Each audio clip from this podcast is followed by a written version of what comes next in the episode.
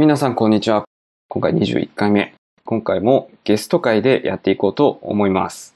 えー今回はですね、どなたがいらっしゃったんでしあ、噛んだ。今回はですね、どなたがいらっしゃったんでしょうか？この辺どうしよう。これ何どうしたらいいの？これどうしたらいいの？わかんない。なんかちょっとやってみたけど。じゃあ今回のゲストね、まあツイッター D 立てさん、松立さんですね。はい。来ていただきました。はい、こんばんは、松立です。よろしくお願いします。よろしくお願いします。よろしくお願いしまいや、ちょっと今回ラジオ初めてで、ちょっと緊張してます。はいす。。またまた。緊張してるように。松立さんね。うん。これね、難しいですね。被っちゃうんですよね。人と人の声がね。そうですね。そうですね。最近のラジオ多いですよね。なんかこう、あえて被らせてるラジオも結構ありますよね。そうですね。エアサップはかさてかぶらない系でいきましょう。そうなの？じゃあそうしましょう。はい。いや、難しい。っていう、まあ、ぐだぐだな始まりなんですけども、はい。ああ今日とりあえず松立さんに来てもらいました。はい。で、えっと、松立さんどういう人なのかっていうのをね、えっと、知らない方も多々聞いていらっしゃるかもしれないので、なんとなく何やってる方かっていうのを聞いていきたいなと思うんですけど、えっと、フリーランスなんですよね、今は。はい。フリーランスして、そろそろ1年ぐらいですかね。あ、もうそんなになるんですね。そうですね。去年の5月からフリーランス始めて、まあ結局同じ場所にずっといるんですけど、常駐して仕事してます。フリーランスの iOS アプリデベロッパーさんですね。はい。はい。で、まあ、あの、エアサップ的にはどういう縁かというと、まあ、あの、松立さん札幌出身で、で、はいえっと、去年の7月にデブサップの勉強会をなんか、えっと、松立さんと一緒に企画して東京の人たちいっぱい呼んで、大きい感じの、なんだっけ、iPhone デブ札幌スイフトサマーとか言ってね、やっそうでたんですすよねね。。なんか夏祭りみたいな感じで楽しかったですね。楽しかったですね。まあそういったこともあり、1月のね、勉強会にも来てくれて。あ、そうですね結。構、うん。ちょうど、そう結構あれですね、実家ね実家に帰るタイミングと合わせていただいてみたいなそうですね。感じで、まあ、年に2回ちょうどいいですね。今年もちょっとやりたいですよね。夏いいですね。夏やりたいですね。ズームまた、いいんじゃないですか？ビアガーデンとかと合わせて。スイフトそうですねそうそうそ去年もやりましたよね、ビアガーデンで。前夜祭みたいな。う。そう、や去年ねやってまし、たや前ってました日昼から夜まで 飲んで、翌日朝から勉強会して、夕方からまた飲んで、確かあの、最後まで残ってた組2時ぐらいじゃなかったでしたっけ？ああ、少なくとも地下鉄はもうなかったですね。なかったですよね。はい。みんな元気だな。まあそんな感じで。で、松立さん最近のトピックだとやっぱり try! Swift のオーガナイザーですよね。そうですね。無事にあ皆さんのおかげで、えっ、と、今月頭ですね。今月頭、 try! Swift 東京を無事終えることができました。いやー、よかったです。若林さんも来ていただいて、言ってましたもんね。はい、あの、はい。行きました。はいあれですね、えっと、まあ、松立さんのね、営業によって個人スポンサーとして 行ってきました。おーまさにそうですよね。うん冬の飲み会というか、なんか忘年会をやりましょうみたいな話をして、で、あれですよね。えっ、と、札幌駅の近くの居酒屋に行って、で、 try! Swift の話をしたときに、若林さんがチケット買ってないっていう情報を得たんで、僕はちょっと背中を軽く押しただけなんですけど、そしたら、いやねチケットを買ってくださって素晴らしい営業トークで。個人スポンサー安いですよみたいな感じのね、素晴らしい営業トークでしたよ。いや、でもまあ実際、あの、なんだろう、ウェブサイトに自分のアイコンと、あと名前とウェブサイト載せられて、あの値段は僕の中では結構お得じゃないかなとは思ってるんですよね。ちょっと、もちろん人によって感覚は違うとは思うんですけど。そうですね。結局、普通のチケットとの差額っていうふうに考えると、うん、結構安いと思います。そうですよね。いや、そう言っただ言っていただけてよかったです。これがね、なんか普通のチケットの何倍とかするんだったら、ちょっとあれかなって思うんですけど、ほほんのちょっとしか変わんないですもんね。そうですね。ちょっとこの試み自体も、あの、今年初めてだったみたいなんですけど、割と評判は良かったかなとは思ってます。うんうんうん。 try! Swift っていつ頃から準備されてたんですか？準備自体はですね、あの、僕去年は、あの、当日スタッフとして、あの、会場でスタッフやってたんですけど、それが終わってから、オーガナイザーの話が上がってきて、まあ、だから、まあ、1年は、1年、1年もやってないか。多分10ヶ月ぐらい前から動き始めて、で、会場とかいろんなものがフィックスしていった後に、まあ、がっつり、えー本当に忙しく準備をしていたのは多分3ヶ月とか4ヶ月ぐらい前からじゃないかな。多分。ああまあでもやっぱりそのぐらいはかかりますよね。そうですね。結構規模が大きい、うん、ですもんね。そうですね。海外からあのゲストスピーカーを呼ぶっていうのと、もちろんあの日本の皆さん誰喋ってもらうかとか、まあそういうゲストの選定から入るんで、それくらい前から動かないとちょっとバタバタして大変ですね。全体的にここ、まで話しといて、 try! Swift のとは何かっていうのを知らない人に分かるように 説明しなまだかった。何も、何をトライするんだって話ですよね。えっと、それは、あれですか、若林さんの方でやってくれるんですか？じゃあ、なんとなく、 try! Swift は、もう今回3回目でしたっけ？はい、3回目ですね。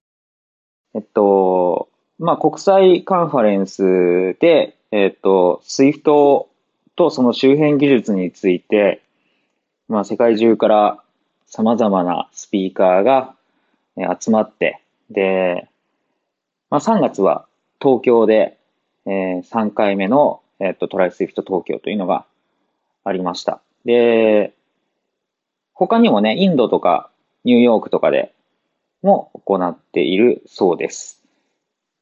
で、何人くらい来てたんですっけ ?500 人とか？いや、今年はですね、トータルで800人ぐらいですかね。すげえ。すごいですね。いや、僕もびっくりしました。こんなにチケット売れるんだなと思って。本当大きいカンファレンスですよね。日本で多分一番ですよね、多分。まあ、ちょっと他のカンファレンスの数字僕は知らないんですけど、まあ、少なくとも海外から150人来るカンファレンスははあんまり見たことがないので、結構大きいなっていう感じですね。うんうんうんうん。で、2日間にわたって、えっと、新宿で開催されたんですよね。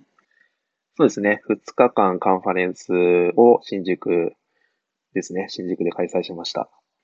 あ、今回しかもアップルの中の人も、あの、登壇されて、そうなんですよ。すごかっ今回、そうですね。アップルの中の人が、ノルマンさんっていうアップルのエンジニアが登壇してくださって、で、まあ、一番、あ運営として一番嬉しかったのは、やっぱりそこで新しいオープンソースが公表されたっていうところですかね。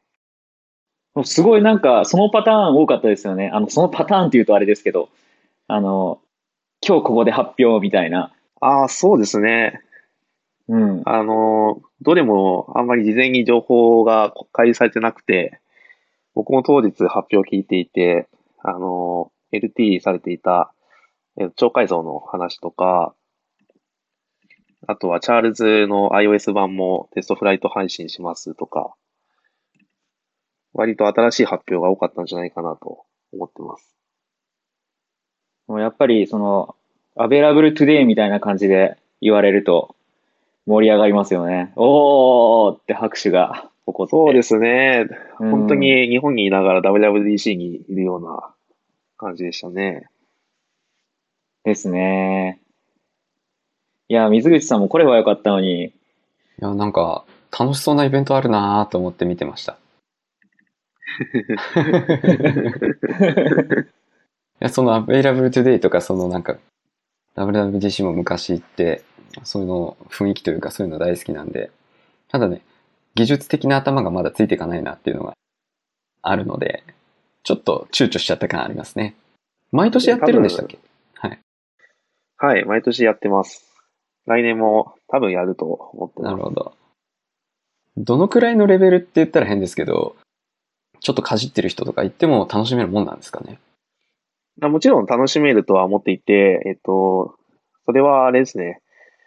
結構レベルが高い人でも、あの、新しい内容がやっぱり多くて、もちろん難しかったって話も聞くんですけど、僕個人の考えとしては、カンファレンスで全ての内容を理解できてしまうと逆につまらないんじゃないかなと思っていて、まあ、そこで宿題を見つけて、えっと、その場でスピーカーに質問したりとか、家帰ってからちょっとコード書いて試してみようとか、なんかそういったものが持ち帰れると、カンファレンスとしての役割としては、やっぱりいいんじゃないかなと、僕個人としては思ってますね。あ、それでもすごいわかります。あの、自分も DevSAP の勉強会やっててすごい思ってるのが、あの、やっぱり、そこで理解するっていうのは、そもそもできないんですけど、あ、こういったこともあるんだとか、後で自分で深掘りするためのきっかけを得られる場っていうのが、やっぱり、そういう意味合いで、えっと、勉強会とかカンファレンスとかっていうのがあると思うので、いや、そこはすごい同意ですね。そうですね。で、それを楽しみに、やっぱり海外から たくさんの人が来るっていうのはやっぱすごいことだなと思ってます。そうですよね。海外からですもんね。すごいですね。公演、まあ、日本、日本来てみたかったみたいなのも多分 あるんでしょうけどね。こう何かきっかけがあればみたいな。あそういう人はもちろんたくさんいますね。もちろんアメリカとか中国とか、あ中国はわかんないけど、うんと、そうですね。あ、インドが結構多かったなって感じはしました。っていうのは、えっと、インドって日本来るためにあのビザが必要なので、あのビザの申請とかも僕らやるんですけど、まあ結構インドとか多かったなっていう印象でした。ああ、なるほど。あの、カンファレンスは、自体はもう英語ベースでやるんでしたよね。そうですね。ベースは英語なんですけど、東京の場合はやっぱり日本語のサポートがないと結構きついので、必ず同時通訳は入れるようにしていて、となのでゲストスピーカーのトークと LT に関しては必ず翻訳のレシーバーが用意されていて、日本語でも英語でもどっちでも聞けますよっていうスタンスでやってますね。これいいですね。そうですね。もちろんまあお金もそれなりにはかかるところではあるんですけど、まあどうしても日本語切っちゃうと、英語オンリーだとやっぱりちょっと参加をやめようかなっていう人もやっぱり出てしまうと思うので、僕は今のスタイルは割とうまく回ってるかなと思ってます。翻訳レシーバーといえば、今年はちゃんと全部見つかったそうでよかったですね。毎回何何台かどっか行くんですか？えーっとですね、ちょっと1回目に関しては僕ちょっと行ってないのでわかんないんですけど、去年に関しては、えーっと2台ですね。2台帰ってこなくて、で、今年も実は、えーっと、最初は揃ったと思ってたんですけど、1台だったかな。やっぱり帰ってこなかったんですよね、実は。ああ、残念。残念ですね。まあ、ただ、2台1台と来てるんで、来年は、来年こそもう0台となるといいかなと。そうですね。で、その翌年はマイナス1台でなくした分が出てくると。それはそれでありがたいんで、あの、本当に持ってる人いたら、あの、気軽に連絡してほしいなとは思ってるんですけどね。そうですよね。多分、なんか、あの、言い出せなくなっちゃってる人とかもいそうですよね。そうですね。ただ、あの、それで良かったなと思ってるのは、あの、2日目のアフターパーティーでですね、えっと、レシーバーが帰ってきてないっていうアナウンスをしたら、あの、一人名乗り出てくれて、で、その場で、あの、会場全体が拍手に包まれるっていう、なかなか面白い場面に遭遇して、ああいう感じで良かったなと思ってます。あ、いい話。そう怒られないで称賛されますよ、と いうことで。そうすねあの、怒らないです。怒らないな、怒らないので、レシーバーを返してください。もしこれ聞いてる方で、なぜか家にあるなっていうそうちょっと方いましたら、たまたま気づいたら持って帰っちゃってたっていう方いらっしゃいましたら、ご連絡ください。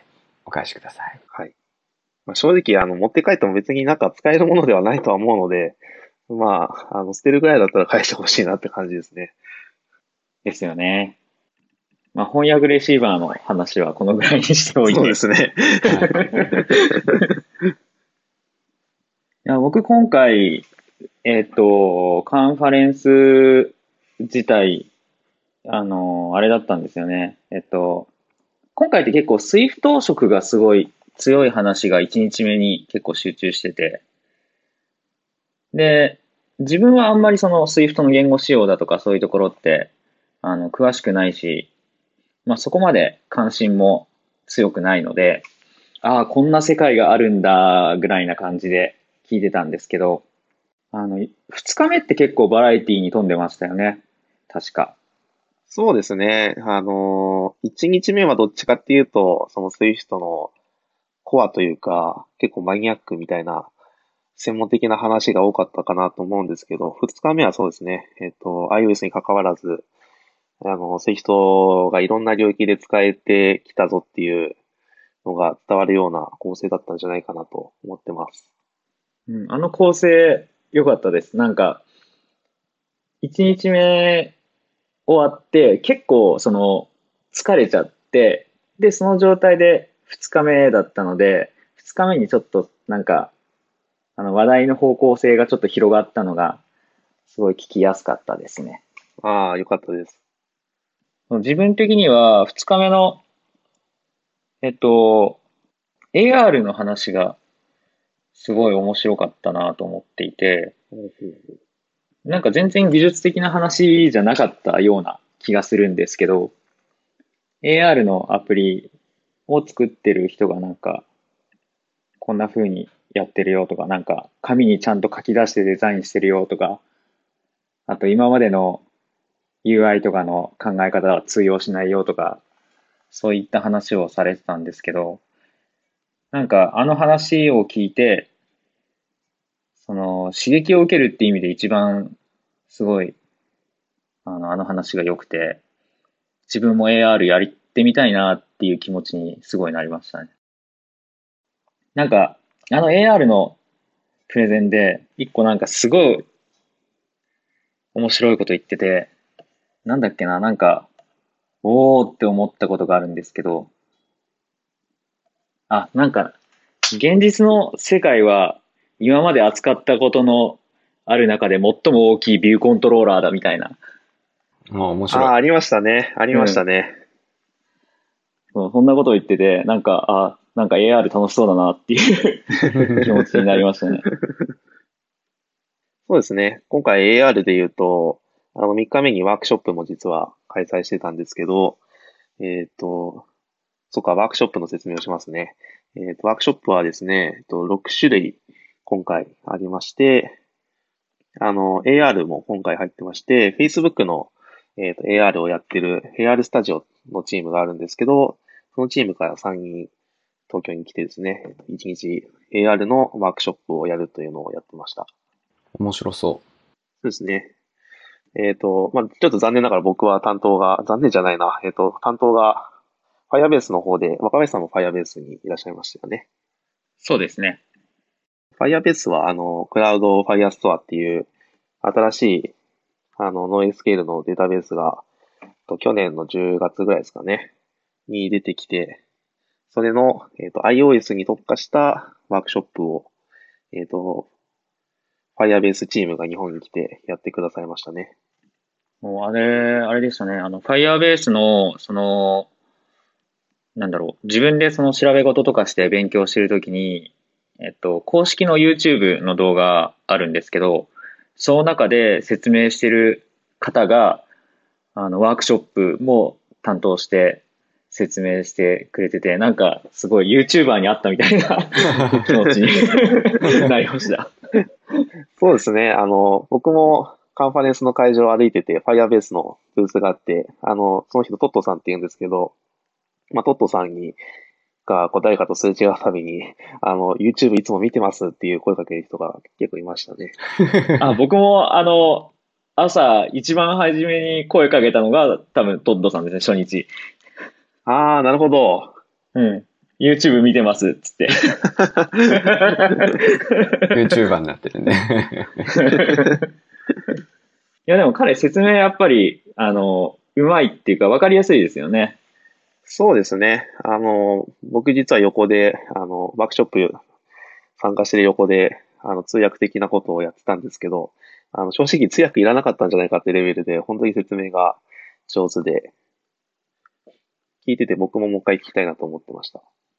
そうですね。なんかすごい教材的なものもちゃんと用意してくれてて、サンプルコードもしっかりしてて、あのサンプルコード、今ちょうど自分で Firestore いじってるので、すごい参考にしながらやってます。いや、参加してよかったなって感じですね。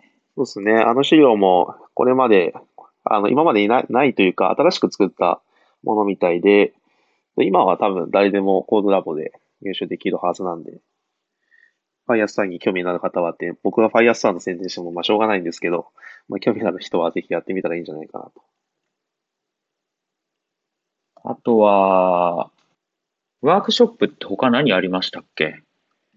ワークショップはですね、えっと、今 AR と Firestore の話をしたんで、えっと、あとは、あの、キツラですね。サーバーサイド Swift を使って、あの、サーバーサイド Swift のアプリを作るっていうやつと、あとはですね、えっと、岸川さんがやってたレルムクラウドを使ってアプリを作ろうってやつと、あとはですね、これかな。えっと、 koher さんっていう、えっと、よく iOS の Discord とかにいる方が、あの、Swift の値型を極めるために、えっと、自分で Swift クエストっていうのを作られているんですけど、それを教材にして、値型を学んでいくというようなワークショップもやってましたね。ああ、あれも面白そうでしたね。面白そうだな、ねこれ。これも結構人気でしたね。そう、キツラといえば、あの、ワークショップ申し込む前は全然興味なかったんですけど、カンファレンスでキツラの話、2日目かな？そうですね。あって、うん。で、あ、サーバーサイドスイフトって今こんな感じなんだ、みたいな。結構なんか、まあ、その、彼らは多分キツラを売り込みたいっていうのもあるから、簡単にできますよっていう面を強調してたのはあると思うんですけど、あ、こんな簡単に扱えるんだな、みたいなところで、すごい興味は持ちましたね。やってみたいな、みたいな。そうですね。そういうそういうのはい。うん。カンファレンスのいいとこですよね。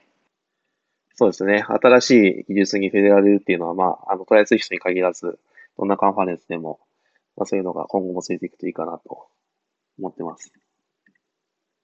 どうしてもその自分でなんか、あの、開発するときとかに調べ事とかするのって、自分の興味の範囲とか、まあ、興味の範囲外でもなんか、ちょっと関連のあるところぐらいまでで終わっちゃうけど、こういうカンファレンスみたいなところとか、まあ勉強会とかもそうですけど、その自分が興味ないところから、なんか実は面白そうみたいなものを発見できる場になるので、それはやっぱりいいですよね。そうですね。今回、そういった意味で、あの、去年は、えっと、ハッカソンだったと思うんですけど、まあ、今年はワークショップっていうスタイルに変えてみて、まあ、良かったのは、良かったなっていう声は結構聞いているので、まあ、ちょっと来年またどうなるか、まだ全然わからないんですけど、まあ、そういう場になればいいかなと思ってます。一点リクエストいいですか？はい。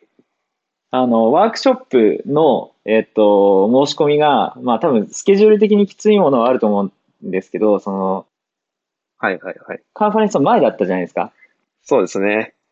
でもカンファレンス見てから、やっぱりこっちの方が興味あるとか、そういう人っていたと思うんですよね。ああ、そうですね。あの、まあ、今回はその、結構2日目にちょっとワークショップ申し込み忘れてましたっていう人も結構いたんですけど、まあ、確かにカンファレンス2日間聞いてちょっと興味の対象が変わる可能性はありますよね。でそういう時になんかこう、移動しやすい仕組みとか、なんかうんあるといいかもしれないですね。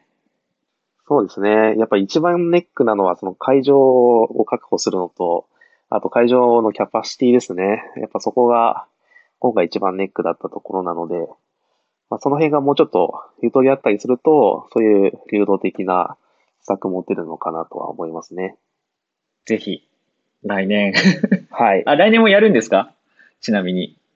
えっ、と、まさにですね、明日、ちょうど明日の夜に、と今年の振り返りをスタッフみんなでやるの予定で、まあそこか、まあもうちょっと後かちょっとわかんないんですけど、まあやれたらいいかなとは思ってますね。もう、来年もじゃあ、運営側でやるとしたらっていう感じなんですね。まあそうですね、一回関わっちゃうとやっぱり、あの、運営する楽しさみたいなものも、やっぱり分かってくるので、あの、なので僕まだ try! Swift ってあの、いわゆる普通の参加者で参加したことまだ一回もないですよね。あの、二回ともスタッフみたいな立ち回りをしているので。なんか、あの、そうなんですよ。オーガナイザーをやってて、一番、あの、いや、オーガナイザー楽しいんですけど、あの、一番残念だなっていうのは、普通に参加できないことなんですよね。そうですね。はい。あの、皆さん朝受付通って、あの、カンファレンスバッグとかもらって、で、スポンサーブースも回っていろんなものもらったりとかしてると思うんですけど、あの、ああいうの一回もやったことないので、あの、トライする人を、あの、僕らも結構いいもの、いいものというか、あの、割ともらったら嬉しそうなものを用意したりはするんですけど、あの、もらったことがないので、ちょっとうら羨ましいなって思ってます。あ、あれ、余りとかは出ない、システムというか、なんですね。あ、今年は特にその、結構早々になくなってしまって、ちょっと自分の分確保できなかったんですよね。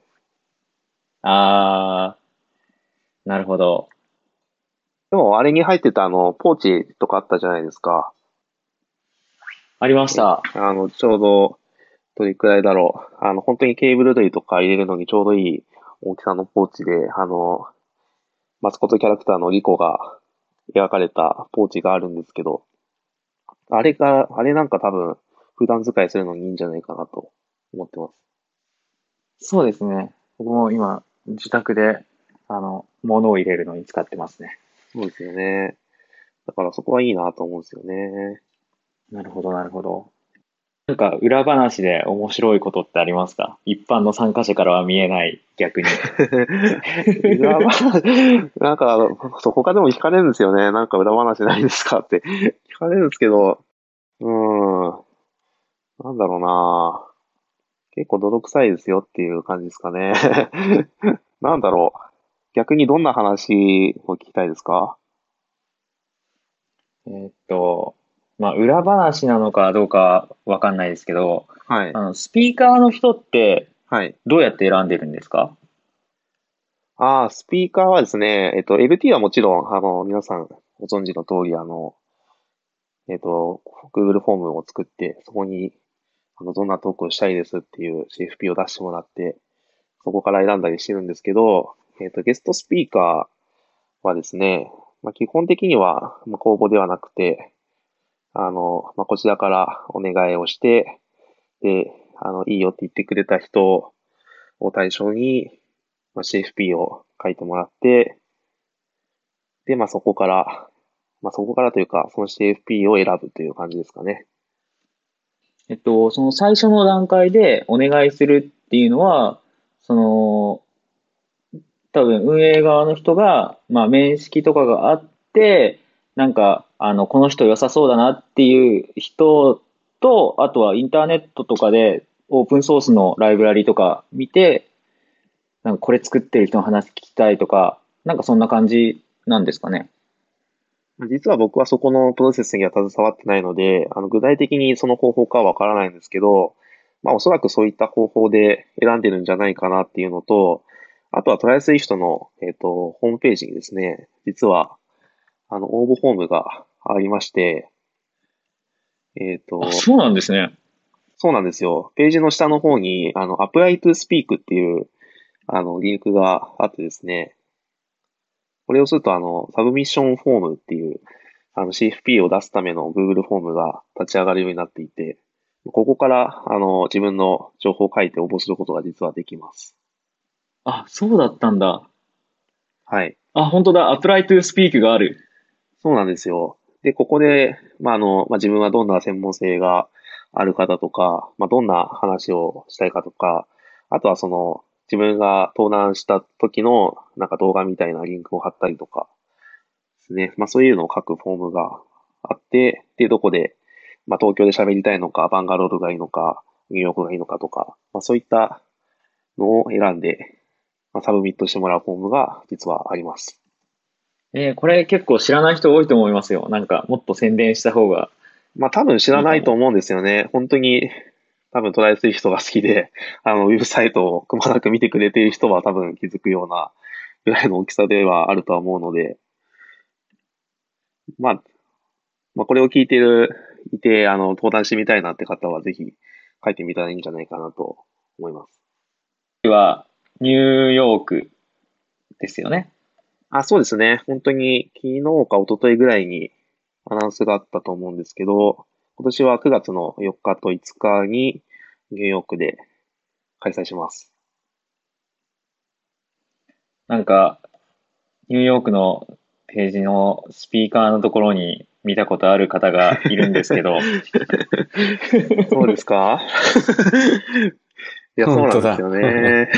うん大木松立さんという方が いらっしゃるようなんですけども、はい。あの、嬉しいことにですね、あの、主催のナターシャから、あの、喋ってくれないかというお誘いをいただきまして、この度、初めてスピーカーとして選ばれました。すごいですね。おめでとうございま。ありがとうございますありがとうございます。まあなんか不思議な気持ちで、今まであの、今回の東京でやってたように、あの、ゲストスピーカーの皆さんに、あの、トークの内容を出してもらったりとか、で、それ選んだりとかして、それが終わったすぐ直後で今度は自分がゲストスピーカーの立場としてトークをするっていうのはなんか、すごい不思議な気持ちなんですよね。もう話す内容とかはざっくりとか決めてたりするんですか？いや、なんとなく、この辺かなっていうのは、2個ぐらいすぐ浮かぶんですけど、あの、まあ、東京もそうだったんですけど、実は、あの、ゲストスピーカーの皆さんには3つ CFP を出してもらっていて、で、その中から、あの、オーガナイザーで1つ選んでいくんですけど、なかなか3つ目っていうのは難しいんですよね。なんか2つはパッと浮かぶんですけど、残り1個なかなか浮かばなくって、まあ、まだ時間あるからいいか、みたいな、そんな感じですかね。まあ半年ありますもん。半年はないか。5ヶ月。ああ、そうですね。5ありますよねヶ月ぐらいはあるんですけど、その選考プロセス的には、もう6月には実は3つ出さなきゃいけないので、ちょっと WWDC でバタバタしてると、あっという間に締め切りきちゃうなって感じですね。WWDC は行くんですか？いや、今回はちょっと外したので、外したんですけど、あの、Google I.O. の方は当たっているので、5月は I.O. に行こうかなと。いいですね。飛び回ってますね。そうですね。もう今年の、まあ、出張じゃないですけど、海外予定が2つともアメリカっていう状況ですけどね。あ、そうですね。じゃあなんか、もう一箇所ぐらい。そうですね。どっか行きたいですけどね。この try! Swift のバンガロール？はい。うん。イインド？インド。インドですね。11月らしいですよ。そうですね。まあ、大体11月ぐらいで、まあ、正確な日にちはまだこれからだと思うんですけど、11月か。いいですね。一緒に行きます？うーん。うーん。即答はできない。これだって松立さんに即答するとさ、なんか本当になんかこ行きそう。なんだろう、そう、そうなるから、ちょっとうかつなことは言えない。の、なんか割とね、あの、ノリで、なんかノリで誘ってもらえるから、ノリで答えるけど、なんか本当になるから、あの、さすがにちょっと、インドは、うーんとしか言えない。そうですよね。あの、4月の福岡も、あの、4月14日に福岡で、博多 Swift って勉強会を、あの、まあ、福岡の人たちがやるんですけど、まあ軽い気持ちで、行きますかって誘ったら、もうチケット取ってましたよね。そうですね。まあ、まあ福岡はね、っていうはい行き行きたかったんで、まあ、そういう前例があれば、まあ、まあ、どこ行っても変わらないと思うんで、ちょっとバンガロール行きませんか。いや、ちょっとこれ公開されてる収録だからさ。